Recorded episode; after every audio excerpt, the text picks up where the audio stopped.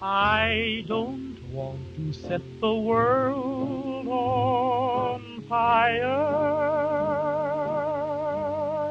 I just want to start a flame in your heart.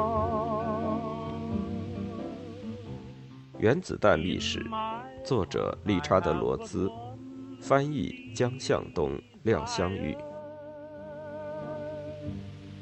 And that one is you. No other will do. 某些心理的和创造性的思辨，贯穿于一篇关于律己的美德随笔。这是一九三二年三月，奥本海默不足二十八岁时，在一封给他弟弟弗兰克的信中写的。他值得全文引用。他展示了奥本海默期待用来净化他灵魂中任何粗鲁的污点的长期的自我惩罚的忏悔。你提出一个有关律己美德的难题，你说的对，我确实为了精通而重视它，而且我认为你也一样，而不是为了它的世俗结果。我想人们只能为这种评价给出一个形而上学的理由。但是，对你的问题作答的各种形而上学都是非常重要的。这些形而上学本身全然不同。博加梵歌、传道书、斯多哥哲学、法律起源、圣维克多胡歌、圣托马斯、圣十字若望、斯宾诺莎。这些巨大的差异说明，律己有益于心灵的事实，比任何为他的好处给出的理由都更为根本。我相信，通过律己，尽管不只是通过律己，我们能获得宁静，从造物的偶然中获得少量的但弥足珍贵的自由，获得博爱，得到那种超脱，从而维护他所抛弃的世界。我相信，通过律己，我们能学会在越来越不利的逆境中，保有使我们幸福的最根本之物，并且简练地放弃那些似乎是不可或缺的东西。我们会更接近于了解城市，同时不受个人欲望的极度扭曲，而且在了解的过程中，能更容易接受我们城市中的匮乏和恐惧。但是，因为我相信律己的报偿比他的眼前的目标更为重大，我不会让你认为没有目标的律己是可能的。就其本性而言，律己包括灵魂服从于某个，也许是次要的目的。如果律己不是做作的，那么目的一定是真实存在的。因此，我认为一切产生律己的事物，如学习、我们对人类和社会的责任、战争、个人的苦难，甚至生存的需要等等，对这一切，我们都应该以深刻的感激表示欢迎，因为只有通过他们，才能得到必要的超脱，并且只有这样，我们才认识和平。劳伦斯比起奥本海默来，表达能力就低了一个数量级，也被猛烈地驱动着。问题是，是什么驱动着他？大约和奥本海默写随笔的同时，在他给他兄弟约翰的一封信中，曾袒露过这样一段心迹。有趣的，听说你有一段时间情感压抑，我也常常会有，有时没有一样事情称心如意，但是我现在不得不习惯他们。我预计到会有这种沮丧，并且忍受他们。当然，最好的缓解是工作，但是有时难以在这样的状态下工作。这种工作只是一种缓解，不是治愈，暗示这种压抑有多严重。劳伦斯是一个默默忍受者，有几分狂躁抑郁症。他保持活动，以使自己不陷进去。对于所有这些情感上的麻烦，奥本海默的和劳伦斯的。像波尔和其他人的以前的以及以后的一样，科学提供了一个避风港，在发现中维护世界。在伯克利用罗夏测验和主题类比测验研究科学家们的心理学家发现，对体验通常是感官体验罕见的敏感，是科学上创造性发现的开始。在思维时，高敏感度会伴随着对问题的相对不重要。或离题的方面的过分警觉，这使得科学家寻找和假定通常不会被单独挑出来的事物中的意义。这高度激励了个性化甚至自我中心的思想方法。海森伯一方面考虑到卢瑟福使用他对阿法粒子反向散射的彻底不可靠的直觉，一方面记起爱因斯坦的一个晦涩的注解，得出结论：大自然只扮演与他的数学和谐一致的角色。劳伦斯不禁浏览了晦涩的外文杂志。这种思维若不在科学工作框架内，他会被认为是患妄想症的。在科学工作中。创造性思维要求看到以前没有看到过的事情，或者用以前没有设想过的方法去看。这需要跳出正常位置，并且冒脱离现实的危险。在妄想症患者和科学家的思维之间的差异，来自于后者有能力和愿望通过科学建立的检验和平衡的体系，来考察他的幻想的或宏伟的概念化结果。并且放弃那些在这些科学检验基础上显得不太正确的方案，这是明确的，因为科学提供这样一个规则框架以控制和限制妄想症思维。于是，一个科学家能对妄想症式的思维跳跃感到轻松自如。如果没有这种结构，这种不切实际的、不合理的，甚至奇异的思想，一般来说，对总的思想和性格组合的威胁将过于重大。以至于不能允许科学家有这种幻想的自由。站在科学前沿，站在真正新东西的门槛上，这种威胁常常几乎是压倒性的。因此，卢瑟福被回弹的阿法粒子所震撼，这是我一生中遇到的最难以置信的事件。同样，当海森伯突然想到量子力学时，他深为恐慌。他透过原子现象表面看到一种奇特美丽的内部的幻觉。使他感到晕眩。同样，还有1915年11月，当爱因斯坦认识到他独自苦心研究发展的广义相对论，解释了对天文学家来说超过五十年秘密的水星轨道反常时，他也有极端的反应。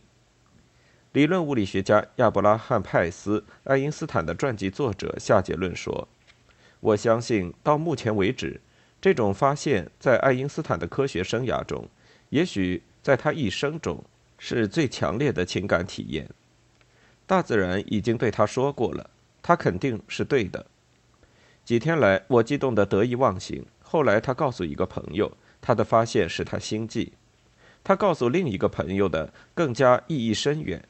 当他看到他的计算符合这一未曾得到解释的天文观测结果时，他有一种感觉，有某种东西实际上在他头脑中噼啪作响。这种情感风险的补偿作用可以是巨大的。对科学家来说，在发现的那一瞬间，也是最不稳定存在的瞬间。外部世界、大自然本身，深深地证实了他内心奇异的信念。在这个世界上突然抛下铁锚，邪恶的怪兽在他的毛沟上喘息。他通过对实在的最深刻断言，而从极端精神混乱中解脱出来。波尔尤其懂得这个机制。并且有勇气去启动它，用它作为测试工具。奥托·弗里斯记得有一次讨论，有人试图通过告诉波尔他使他头晕来使讨论转向。对此，波尔的回答说：“不过，如果有人说他不头晕就能思考量子问题，那么只说明他没有懂得他最初的东西。”很久以后，奥本海默曾告诉一个听众。波尔曾正在听泡利谈论一个新理论，为这个新理论，泡利最近受到了攻击。最后，波尔问：“这真的够疯狂吗？量子力学真的够疯狂？”泡利说：“我希望如此，但是也许还不够。”波尔对发现必须有多么疯狂的理解，澄清了为什么奥本海默有时会发现他自己不能独自推进原始独创性工作的原因。做到这一点。需要在性格深处的强毅，甚至是一种霸道。这个不同于波尔和劳伦斯的人已经被普遍承认，他不幸而缺少这一点。看来奥本海默适合担任其他工作。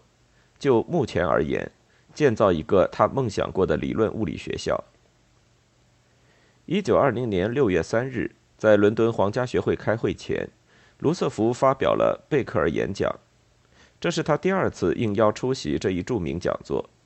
他利用这一机会概括地总结了核结构的目前理论，并且讨论了他在去年报道过的氮原子的成功善变。平常的简略回顾了这些正式公布的实例，但是异乎寻常的和预见性的，他也推测了除电子和质子之外，原子的第三种主要组分存在的可能性。他谈到一个质量为一而核电量为零的原子存在的可能性。他认为这样一个原子结构似乎绝非不可能。他猜想它不会是一种新的基本粒子。而是已知粒子的一种组合，一个电子和一个质子密切结合，构成一个单一的中性粒子。这样一个原子，卢瑟福继续用他惯常的敏锐说，会有非常新奇的特性。它的外场实际上是零，因此，除非非常接近于原子核，它应该能自由地穿过物质运动。它的存在性可能难以用分光仪探测出来。也许不可能将它装在一个密封的容器里。这些可能是它的特性，也将要成为它的额外用途。另一方面，它应该容易进入原子结构，并且可能不是与原子核结合，就是被原子核强烈的场所分裂。如果存在这样一种中性粒子及中子，它可能是所有探测原子核的工具中最为有效的。卢瑟福的助手查德威克听了这次讲座，并且产生了不同的看法。查德威克当时二十九岁，他在曼彻斯特接受过培训，并追随卢瑟福来到剑桥。他已经有了许多成就。他的两个同事写道：“作为一个年轻人，他的成就不亚于莫塞莱。但他在一个德国战俘营被关到第一次世界大战结束，这损害了他的健康，也使他感到持久的厌倦。”他渴望转移到核物理学方面的新工作上来。一个中性粒子会是一个奇迹，但查德威克认为卢瑟福是从脆弱的证据中推断出它的。那年冬天，查德威克发现了自己的错误。卢瑟福邀请他参加将氮善变结果推广到较重元素的工作。查德威克通过开发一台汇聚更多光的显微镜。和使过程变得更为紧凑而改进了的闪烁技术法。他也懂化学，而且可能有助于排除氢这样一种可能的杂质。这是一个仍然困扰卢瑟福的问题。他对氮善变的结果是一个挑战。但是我也认为，查德威克多年后在一次纪念性的演讲中说，他想要有人陪伴他排遣在黑暗中技术的沉闷乏味。还要倾听他精神饱满的演唱《前进吧，斗士》。在进行实验之前，查德威克曾告诉一个记者，在我们开始做实验观察之前，我们必须调节好我们的眼睛，使自己习惯于黑暗。我们在房子内有一个大包厢。当卢瑟福的个人助手和技师克罗准备仪器装置时，我们就在那里面蹲着。就是说，他将放射性源从镭室取出，将它放在仪器中抽空它，或者用什么填满它，然后将各种源放入，并且按我们的意图配置。而我们就坐在这个黑暗的房间暗箱里，经过大约半小时，当然我们在其中聊天。其中他们谈论卢瑟福的贝克尔演讲。当时我认识到，我所怀疑的这些观察是完全错误的。并且稍后却也证明是错误的。无论怎样，都与他的中子建议没有关系，真的没有。他只是将这一建议与中子联系起来，因为中子已经在他头脑中停留了很长的时间。大多数物理学家满足于电子和质子这两种粒子表面上的完全对称现象，一个带负电，一个带正电。在原子外，例如。在通过一个放电管的玻璃的离子化物质束流中，两种基本的原子组分可能就足够了。但是卢瑟福考虑每个元素是怎样组合而成的。他问自己，查德维克继续说，而且不断问自己，原子是怎样组合而成的？你究竟怎样去弄清这一点？当时的一般想法是，质子和电子都是原子核的组分。你究竟怎样才能用一个大的正电荷构成一个大的原子核？而答案就是存在一种中性粒子。从元素周期表中那一端最轻的元素氢到最重的元素，原子序数、核电荷数，也就是它的质子数与原子量有差异。氦的原子序数为二，但它的原子量是四；氮的原子序数是七，但它的原子量是十四。一直向前，这种差异在增加。银的原子序数和原子量分别是四十七和一百零七，钡的是五十六和一百三十七，镭的是八十八和二百二十六，铀的是九十二和二三五或二三八。当时的理论提出，这种差异是由额外的核内质子与核电子紧密结合中和而造成的。但是实验很好的证实了核有确定的最大尺寸，并且。随着原子序数和原子量的增加，在元素的核内容纳全部额外电子的空间似乎越来越小。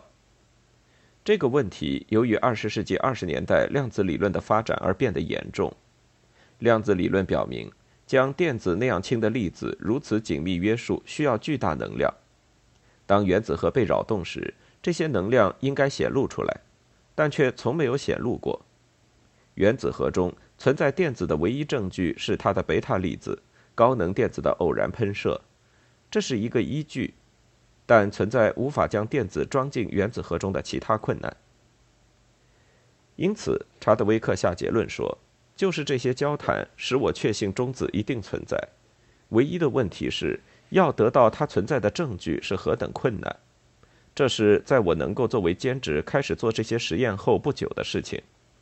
卡文迪什实验室的确很忙，我几乎没有空闲的时间。卢瑟福偶尔有兴趣，但仅仅是偶尔而已。查德威克将在卢瑟福的祝福中寻找中子，但是实验工作的挫折往往由他一个人承担。他的性格适合于挑战发现一种粒子，该粒子通过物质时可能很少留下踪迹。他是个腼腆、宁静、恪尽职守和踏实的人。他本身就有点像中子。罗瑟福甚至觉得有必要责备他，因为他给卡文迪什实验室的男孩子们太多关心，而查德威克将关照和教育他们当成他的主要职责。马克·奥利芬特回忆说：“正是查德威克，他关注研究生们用他储存的非常有限的材料和资金获得他们需要的设备。”如果他起初好像不苟言笑，随着时间推移，他就变成了温和、助人为乐和慷慨大方的人。奥托·弗里斯说：“查德维克往往是这样，将他的善意隐藏在生硬的外表之后。这一外表是保护性的。查德维克高个、瘦长、深肤色，前额高耸，薄嘴唇，鹰钩鼻。和他合作的传记作者兼同事说。”他有着低沉的嗓音和带着标志性的暗自微笑的冷幽默感。他1891年出生在柴郡的曼彻斯特以南的一个叫柏林顿的村子。当他还是一个孩子时，他的父亲就离开农村的家，到曼彻斯特开了一家洗衣店。看来查德威克是祖母领大的。他16岁时报考并赢得曼彻斯特大学的两份奖学金。他保留一份并进入这所大学上学。甚至在英国教育系统内，这个年龄都是较小的。他打算学习数学，入学面试在一个宽大而拥挤的大厅里公开进行。查德威克排错了队。当他意识到他被问到的是一个物理问题时，他已经开始回答讲师的问题了。因为他太胆怯而没能为自己排错队做解释，所以他打算让物理讲师对他有好感，于是就决定了学物理学。上大学的头一年，他感到遗憾。他的传记作者报道说，物理班很大，而且很吵。第二年，他听了卢瑟福关于他早年在新西兰的实验的演讲，便改变了想法。第三年，卢瑟福给了他一个研究课题，他的腼腆再次使他惶恐，这次对他的事业几乎是致命的。他在卢瑟福介绍给他的程序中发现了一个漏洞，但却没有勇气指出来。卢瑟福则认为他遗漏了他。最终，这位男子汉和这个男孩消除了误会。查德威克于1911年以一流的优异成绩从曼彻斯特大学毕业。他继续留下来攻读他的硕士学位，和 A.S. 罗素一起工作，并且接着做盖格、马斯登、德海维西、莫塞莱及达尔文和波尔在那些多产的年月里的研究工作。一九一三年，他获得科学硕士学位，他赢得了一项重要的研究奖学金，这要求他改变实验室以拓宽他的训练。那时，盖格已经回到柏林，查德威克跟着也去了。后来的事情就令人愉快，盖格把查德威克介绍给周围的人。因而，查德威克与爱因斯坦、哈恩和麦特纳以及在柏林的其他人都熟悉了。然而，战争中断了这一切。盖格较早被作为一个预备军官征召走，他离开时留给查德威克一张两百马克的个人支票。这个年轻的英国人的许多德国朋友劝查德威克马上离开这个国家，但也有些人说服他等一等。避免沿途遇到军用运输列车的危险。八月二日，查德威克试图从柏林的库克旅行社买一张途经荷兰回家的车票，旅行社建议他改到瑞士。查德威克的朋友们觉得还有风险，他再次接受他们的劝告，住下来等待。此时一切都晚了。查德威克和一个德国朋友一起，因据说做了颠覆性谈话而被逮捕。在歇斯底里的民族主义的头几周内，仅仅说几句英语，就算是参与了颠覆性活动。在盖格实验室的同事们设法使他获释之前，他已经在柏林的监狱里焦虑地待了十天。一出狱，他就返回实验室，直到混乱过去，秩序再度恢复。德皇的政府司机命令所有在德国的英国人，在战争期间都要被收容。收容地是在卢赫本的一个赛马场。卢赫本的意思本来是宁静的生活，在石潘道附近，查德威克和另外五个人共住一间为两匹马而设计的马厩。此时，他一定想起了大人国里的格列佛。冬天，他必须不断的跺脚，直到将近中午，他们暖和过来为止。他和其他被拘留者组成了一个小科学协会，甚至还设法进行了实验。查德威克在卢赫本的寒冷、饥饿而又宁静的生活持续了漫长的四年。他日后说，这段时间他充分利用了，他真正成长起来。停战后，他回到曼彻斯特，此时他已经患上了严重的消化道疾病，口袋里还剩十一英镑，至少不像可怜的莫塞莱，他还活着。卢瑟福接纳了他。二十世纪二十年代，查德威克在卡文迪什实验室所做的一些寻找中子的实验，按他的话说，是如此令人绝望，如此遥不可及，以至于就像炼金术时期所做的事情。他和卢瑟福都在思考，正像卢瑟福在贝克尔演讲中想象过的那样，中子像是质子和电子的一种紧密结合，因此他们脑海中显现了各种折腾氢的方法。放电引爆它，找出宇宙射线对它产生效应，希望从宇宙早期就一直稳定的氢原子会在他们的手中不知何故愿意塌缩成中性粒子。中性粒子抗拒他们的诱惑，原子核抗拒着轰击。查德威克记得实验室经历了一段相对平静的时期，许多有趣的和重要的工作都被做过。但这些只是巩固性的，而不是发现性的。尽管做了各种尝试，但仍没找到通往新领域的途径。他还补充说，原子核的新结构的问题可能真的要留给下一代人了，正如卢瑟福曾说过，以及许多物理学家一直认为的那样。卢瑟福有一点失望，因为要找到任何真正重要的东西实在太难。当原子核研究遇到阻碍时，量子理论蓬勃发展起来。卢瑟福在一九二三年的英国协会年度会议上有理由乐观地呼喊：“我们正生活在物理学的英雄时代。”一九二三年，在一篇关于原子核的论文中，他有一点缺乏自信。他写道：“甚至对最轻的，大概也是最不复杂的原子的结构，我们还没能做比猜想更多的事情。”尽管如此，他还是提出了一种结构，在核内有电子绕着原子核的质子做轨道运动，即原子中的原子。他们有其他的工作，事后看来这是必要的准备工作。探测辐射的闪烁法已经达到了它的极限效率，当计数率大于每分钟一百五十次或小于大约每分钟三次时，它就不太可靠。而在原子核研究中，这两个范围都出现了。卡文迪什实验室和维也纳雷研究所之间的不一致，甚至使卢瑟福都确信有改变的必要。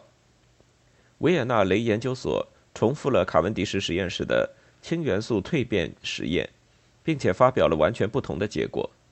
更糟糕的是，维也纳的物理学家们将这一差异归咎于卡文迪什实验室的劣质设备。查德维克勤劳地重新启动实验。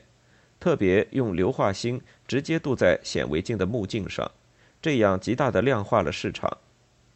这些实验结果证实了卡文迪什实验室起初的技术结果。查德维克随即去了维也纳。他的传记作者写道：“他发现闪烁技术是由三个年轻妇女完成的。人们认为女人不仅眼力比男人好，而且在技术时很少分心。”查德维克观察了这几个年轻妇女的工作。认识到，因为他们明白实验期待的是什么，于是就做出期望的结果，无意中计算了并不存在的闪烁。为了测试这几位女性技师，他不加解释地给他们一个不熟悉的实验。这次他们的技术符合他自己的结果，于是维也纳的雷研究所只得道歉。盖格等人又重新使用了1908年他和卢瑟福一起发明的电计数器，并改进了它。改进后的盖格计数器实质上是一根悬挂在充气管中的带电导线。充气管有一个薄薄的覆盖窗，以便带电粒子进入管内。在管内，一旦带电粒子使气体原子电离，由此从气体原子中剥离的电子就被吸引到带正电的导线上来，从而改变了导线中的电流值。这个变化当即以电脉冲的形式流过放大器，转换为一种声音。以咔嗒为其特征，或者在示波器的类似电视的屏幕上显示为以光束掠过的一个跳跃。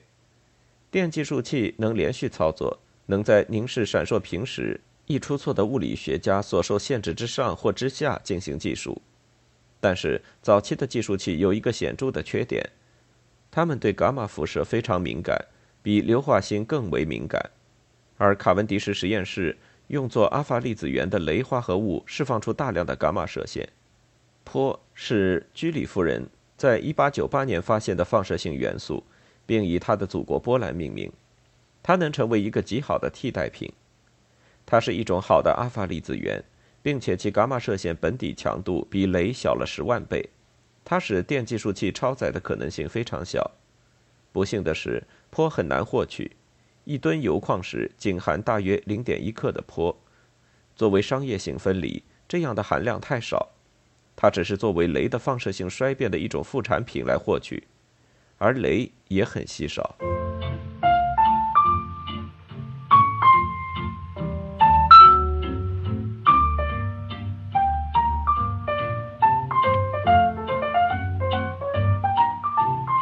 Into each life some rain must fall, but too much is falling in mine. Into each heart some tears must fall, but someday the sun will shine. Some folks can lose the blues in their hearts, but when I think of you, another shower starts. Into each life some rain must fall, but too much is falling in mine.